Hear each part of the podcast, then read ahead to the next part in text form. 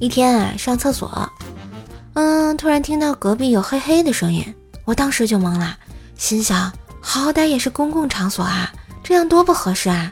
于是就假装咳嗽提醒一下，谁知隔壁根本就不理，继续有声音传来，我又使劲的咳嗽了几声。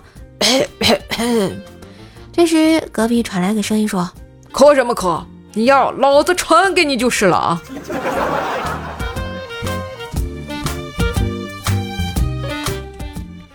去食堂排队买早点，在我前面的兄弟啊买了个茶叶蛋，可能是煮太久。蛋破了，那哥们要求换一个。食堂大叔不耐烦地说：“可以吃，没问题。”那兄弟呢说：“这个真不能吃了，不信你尝尝。”大叔拿走，然后剥开就吃，证明没问题。重点来了，那哥们来了一句：“现在可以给我换了吧？”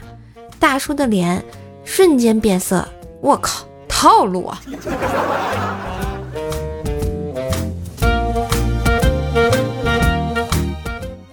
儿子刚上幼儿园第一天，我对上大班的外甥女说：“以后你在学校要保护好你弟弟啊，不要让他被小朋友欺负。”外甥女啊，郑重的点点头，一副委以重任、踌躇满志的样子。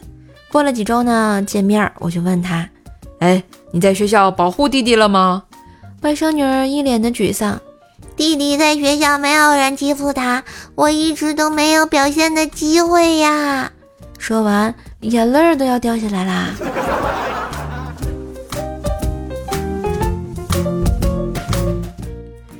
寝室里有一个奇葩，其道行啊，已炉火纯青。有一天，奇葩呢在寝室里无声的放了一个屁，大家都没有发现，可是他却很主动的承认自己放了屁。另一个室友不解，便问奇葩：“为什么你要主动告诉大家你放屁了呀？”奇葩双眼呛满眼泪，然后说：“我不能让我的屁没有妈妈。”嘿，今日份段子就播到这里啦！我是段子搬运工瘦瘦呀，喜欢节目记得随手点个订阅，嘿嘿，点个小赞哦，给专辑打个五星优质好评。新年射手送红包啦！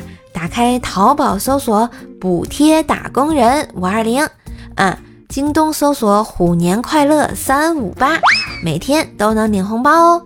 点击射手头像主页店铺选购新年年货啦。另外呢，射手开了新专辑《奏奈讲笑话》，是一张天津话的专辑，希望大家可以到我主页上订阅一下哟。